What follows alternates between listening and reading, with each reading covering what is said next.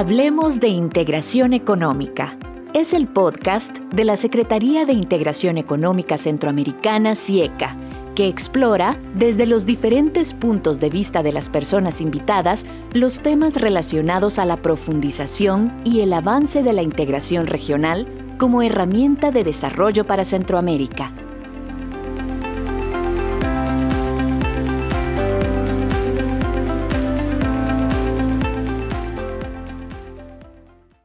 Bienvenidos y bienvenidas al episodio número 2 de este podcast, donde hablaremos de la cooperación como base sólida para el desarrollo del comercio en Centroamérica. Hoy contamos con la participación de Jaime Granados, quien cuenta con una amplia trayectoria trabajando en el BID. Actualmente es el jefe de la División de Comercio e Inversión del sector de integración y comercio del Banco Interamericano de Desarrollo BID.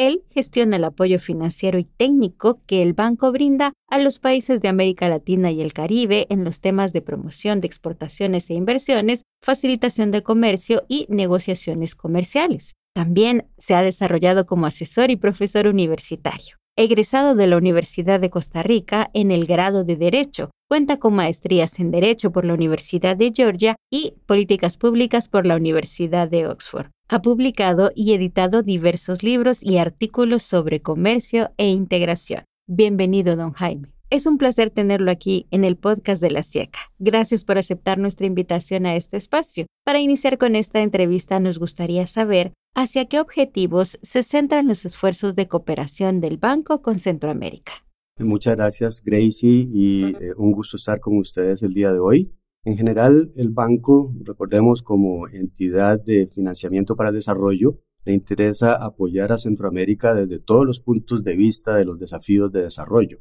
Obviamente tenemos áreas en las cuales estamos trabajando más fuerte que en otras. En el caso mío, estamos en el tema de comercio e inversión y obviamente el tema de integración. Y el objetivo específico es lograr que la integración centroamericana sea un elemento para apoyar el desarrollo económico de Centroamérica. Tenemos muy claro que el comercio y la inversión son dos elementos importantes para generar empleo, para atraer divisas frescas, para generar conocimiento, de tal manera que la implementación de políticas de comercio e inversión va a acarrear en última instancia efectos positivos tales como empleos de calidad, exportaciones, atracción de firmas de primer orden mundial, tal manera que eso es lo que en última instancia buscamos y que todo eso tenga un impacto positivo en el crecimiento de Centroamérica, el crecimiento económico, el empleo para los centroamericanos y otra serie de externalidades positivas que buscan el comercio y la inversión. En última instancia, recuerde que nuestro moto es eh, mejorar vidas y eso es lo que queremos hacer sin ninguna duda aquí en Centroamérica. Muchas gracias, don Jaime. Volviendo un poquito al tema de la cooperación y lo que menciona sobre mejorar vidas, ¿cuál cree usted que es el mayor aporte del banco en materia de cooperación con la CIECA? Nosotros tenemos y hemos tenido tradicionalmente una muy buena, excelente relación con CIECA. Creemos que cualquier esfuerzo de avance y de profundización de la integración regional requiere un marco institucional fuerte, tal manera que acompañar a la CIECA en ese esfuerzo por acompañar a los países, ayudar en el proceso de integración, ordenar agendas, facilitar logística, acompañarlos con asistencia técnica, es un rol muy importante. Y el banco ha querido hacerlo de manera coordinada, hombro a hombro con la institución, hombro a hombro con instituciones e instancias como Comieco, de tal manera que eso es lo que buscamos, mejorar la capacidad, fortalecer la institucionalidad, fortalecer la presencia y la efectividad de las iniciativas de integración regional que se manejan desde la CIECA. Nuestro rol es ese, brindando apoyo financiero, apoyo técnico, acompañamiento y creemos que lo hemos estado logrando, sobre todo en los últimos años, en los temas de facilitación del comercio, sobre todo. Podemos trabajar en otros temas y hemos estado discutiendo algunos otros temas que en el futuro podríamos abordar, por ejemplo, el aprovechamiento de la reconfiguración de las cadenas globales de valor, es un tema muy importante el día de hoy, o temas más específicos como el comercio de servicios, en el cual tenemos mucho interés. En fin, hay toda una agenda que podemos continuar desarrollando, pero en los últimos siete, ocho años nos hemos concentrado mucho en los temas de facilitación del comercio y hemos encontrado en la CIECA un socio premium con el cual continuar trabajando para implementar estrategias regionales, proyectos nacionales de modernización de pasos de frontera, sistemas de interoperabilidad regional de las plataformas de información comercial y de trámites comerciales, etc. Esa agenda es muy profunda, es muy amplia y queremos seguirla acompañando y como le digo, hemos ayudado a atraer, por ejemplo, financiamiento de otros donantes hacia Centroamérica mediante proyectos ejecutados aquí directamente por la SIECA y creemos que podemos continuar ejerciendo ese papel coadyuvante, promotor, aliado de, de alta calidad de la institucionalidad regional la SIECA específicamente en los temas de comercio e integración económica, de tal manera que creemos que el futuro es brillante en este tema. Ya que tocó el tema de las plataformas digitales, sabemos que ustedes han sido uno de los principales actores que han hecho posible la PDCC. Pero, ¿podría usted darnos un panorama general sobre cómo ha sido el trabajo con todos estos actores para la creación de la PDCC? Claro que sí, Gracie, con mucho gusto, porque este es un tema que lo hemos venido haciendo desde el puro inicio, desde el 2015, que se generó la estrategia de facilitación del comercio con énfasis en gestión coordinada de fronteras es en el marco de esa estrategia que se incluyó la PDCC, la Plataforma Digital de Comercio Centroamericana, y es desde ese momento que empezamos a trabajar de la mano con la CIECA y con otros donantes en su concepción. Fue muy importante el trabajo que se hizo al puro principio con los donantes, particularmente la Unión Europea, que fue la que donó 8 millones de euros para este propósito, y el rol de SIECA como ejecutor del proyecto. Es decir, ese es un proyecto que los recursos fueron movilizados por el BID, están siendo administrados por el BID mediante un proyecto que es ejecutado por la SIECA. Un tanto complejo, pero bueno, la verdad es que hemos trabajado relativamente bien. Siempre hay obviamente desafíos de comunicación, de coordinación, etcétera, pero los resultados son los que van a ser el testigo de la efectividad de nuestro trabajo. De tal manera que ustedes pronto, cuando vean la PDCC ya lanzada y en movimiento, van a ver el resultado de un esfuerzo profundo, complejo de varios años para tratar de traer este instrumento que yo considero que será la columna vertebral de la integración centroamericana de ahora en adelante y que implicó el trabajo hombro con hombro, ya no solo con estos actores, la Unión Europea, CIECA y nosotros, sino también con todos a nivel de gobierno y a nivel de sector privado. A nivel de gobierno, por ejemplo, implicó determinar el alcance y la profundidad, para lo cual hubo que promover una cantidad importante de reuniones con los ministerios de comercio, con las instituciones de control fronterizo, las aduanas, agricultura, etcétera, etcétera, de tal manera que todos ellos participaron y hubo que hacer un esfuerzo por discutir en qué consiste, determinar de manera consensuada cuál va a ser el alcance, dónde entra, dónde no, etcétera, hasta que finalmente llegamos a un entendimiento sobre lo que iba a implicar la PDCC y empezamos a trabajar de acuerdo a las políticas de la Unión Europea, del Banco Interamericano de Desarrollo y de CIECA. Encuadrar todo eso en un solo proyecto es complicado, pero nuevamente lo, lo hemos estado logrando. Tal manera que el trabajo ha sido positivo, con algunos altos, con algunos bajos, pero sí creemos que el resultado neto seguirá siendo un instrumento, una herramienta sumamente importante para el comercio intracentroamericano que tendrá luego implicancias hacia el comercio extrarregional y consecuentemente veremos, como le comenté, los frutos en unos pocos meses. Usted menciona desafíos y esfuerzos, ¿no? Me gustaría que ampliara un poco sobre cuáles han sido los mayores retos que han visto ustedes desde el banco en cooperación alrededor de la PDCC.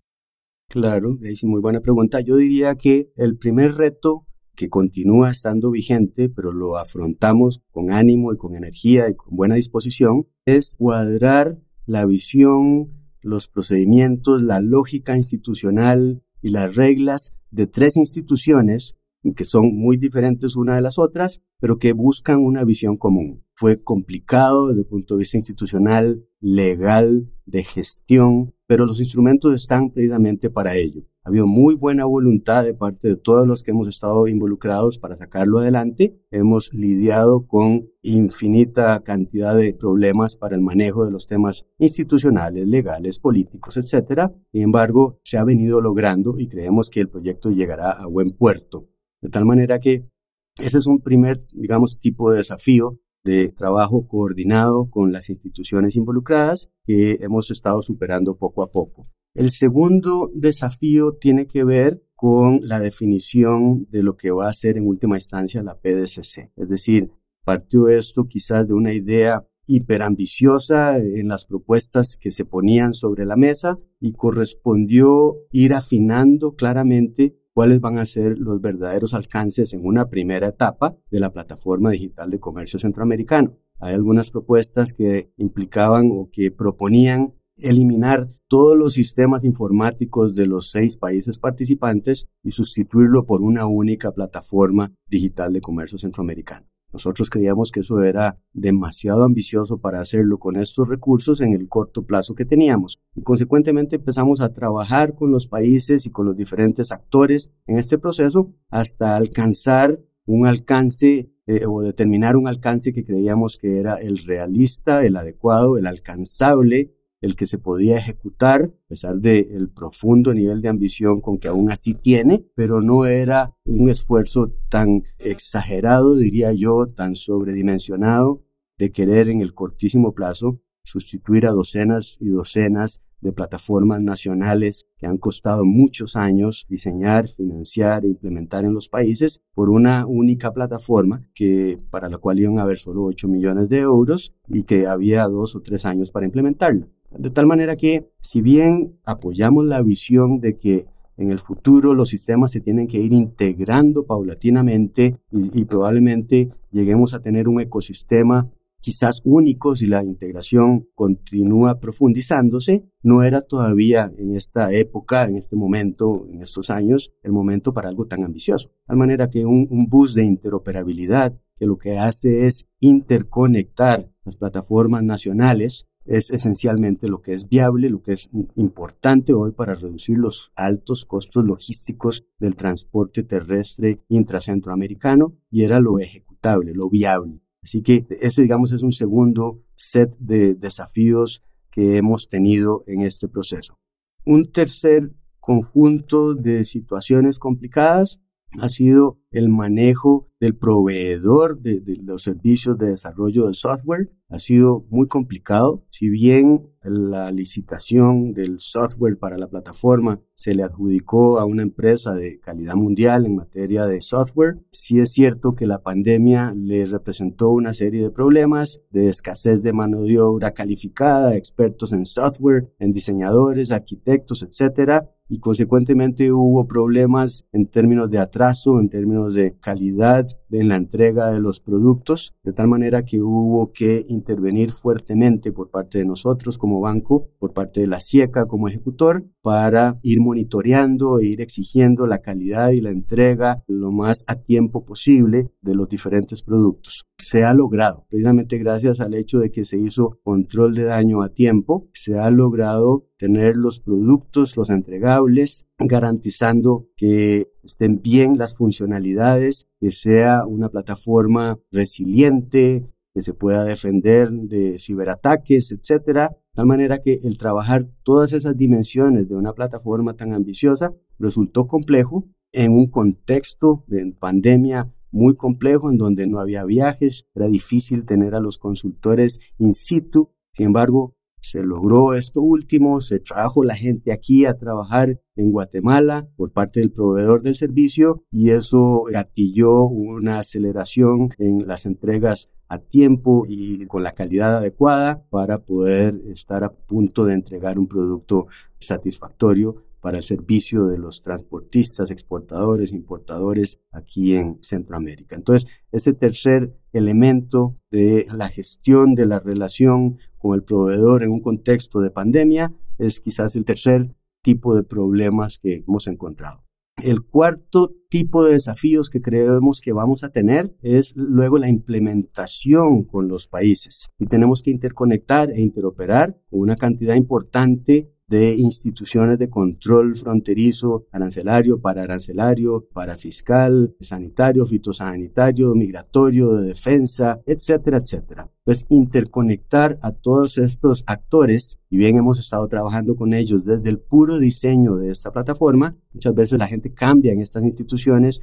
no conoce el proyecto, hay que volverlos a sensibilizar y a, y a informarles sobre lo que esto implica. Es un concepto radical, concepto muy ambicioso, Solo así se logran realmente este tipo de reformas en materia de reducción de los costos logísticos y consecuentemente creemos que ha habido y seguirá habiendo en el corto plazo un desafío, pero creemos que la calidad de la plataforma y de los servicios y las funcionalidades que brinda es tal que poco a poco va a ir convenciendo a la gente sector público y sector privado, de sus bondades, de sus funcionalidades, de su potencial y consecuentemente iremos subiendo más funcionalidades, más instituciones de línea y de control dentro de la plataforma. Y para ello estamos precisamente preparando una segunda etapa ya también con financiamiento de la Unión Europea para poder continuar profundizando aún más la participación de mayor cantidad de actores públicos y privados dentro de la plataforma digital de comercio centroamericano. Muchas gracias, don Jaime. Definitivamente, cuando un proyecto es tan ambicioso, viene acompañado de muchos retos. Aprovechando que estamos hablando de ambiciones y de lo que viene, ¿cuál es el impacto que espera el BID en Centroamérica con la PDCC?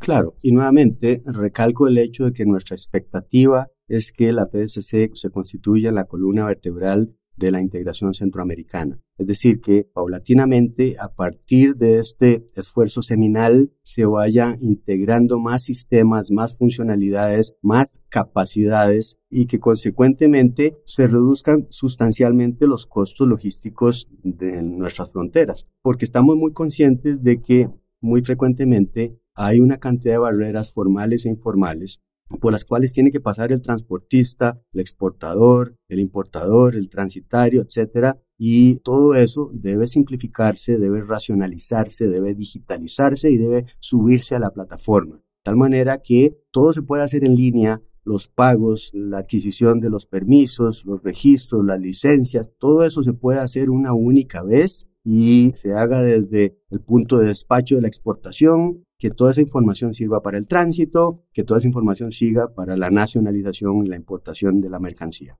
De tal manera que nuestra expectativa es que esto logre realmente la reducción de los costos logísticos, la facilitación del comercio intracentroamericano. Queremos que sea una buena práctica internacional. Tenemos la ambición de que esto sea objeto de apreciación por parte de otros esquemas de integración y de facilitación del comercio alrededor del mundo. Creemos que se puede lograr, creemos que esto que estamos haciendo va a ser un gran paso para todos, pero obviamente vamos a necesitar la cooperación de todos los actores públicos y privados involucrados en los temas logísticos transfronterizos en Centroamérica, pero nuevamente creemos que las bondades de la plataforma poco a poco van a ir convenciendo a estos actores y se van a ir sumando, van a ir apreciándolo y veremos cómo el hecho de que resuelva problemas y que simplifique trámites le venga a facilitar el comercio a estos actores, reduciendo costos logísticos, reduciendo costos finales al consumidor. Pues recordemos que en algunos productos, por ejemplo, los perecederos, el precio del producto final, en algunos casos, eh, en un 40% de ese producto es un reflejo de los altos costos transfronterizos. De tal manera que si logramos reducir eso, en última instancia el consumidor va a tener más y mejores productos a mejor precio de origen centroamericano o, por qué no, también de terceros países y consecuentemente se beneficia también el consumidor. Además, tema muy importante, si queremos seguir atrayendo inversión de calidad aquí en Centroamérica, es importante también acreditar que tenemos bajos costos logísticos, que tenemos buena infraestructura fronteriza, portaria, aeroportaria, etcétera, y, y todo esto va encaminado a eso, a que en última instancia los inversionistas internacionales se den cuenta que Centroamérica es una zona que está ordenada desde el punto de vista de la logística y que puede establecer aquí negocios, puede suplirse de insumos bienes y servicios intermedios desde cualquier otro país, porque no va a tener grandes tropiezos en la logística, de manera que esa es la visión, hacia eso es lo que se quiere llegar, hacia eso es lo que el banco quiere apoyar en última instancia con esfuerzos como este, que no es el único que hacemos, hacemos otro montón de otras iniciativas de modernización aduanera, de modernización de pasos de frontera, eh, etcétera, etcétera, y que es nuestra línea de acción. Interesante, don Jaime. ¿Cuál sería su mensaje de cierre para este episodio? Muchas gracias, Gracie. Yo creo que en el futuro habrá muchas otras cosas que hacer. ¿Qué sé yo? El tema de la transformación digital nos trae grandes desafíos, pero también grandes oportunidades y consecuentemente sobre esa línea habrá que continuar trabajando y eso tiene segundas derivadas. Segundas derivadas como por ejemplo los temas de ciberseguridad, que son un tema complicado al día de hoy, pero lo estamos abordando en el caso de la plataforma digital de comercio desde el puro inicio. El banco insistió, se acató el consejo de que eh, tengamos desde el puro inicio el control de la ciberseguridad de la plataforma digital de comercio centroamericano. Eso es parte de la credibilidad de la plataforma parte de su utilidad y parte de su impacto. Así que así como esos, habrá luego muchas otras cosas asociadas a la integración de más plataformas, a sumarle ventanillas únicas, sumarle incluso plataformas de transacción de bienes y servicios, etcétera, y que estamos muy entusiasmados y creemos que con Centroamérica se ha podido y se continuará trabajando de manera positiva. Muchas gracias. Muchas gracias por compartir su experiencia y transformar la información y datos en conocimientos para nuestros escuchas. Hasta pronto.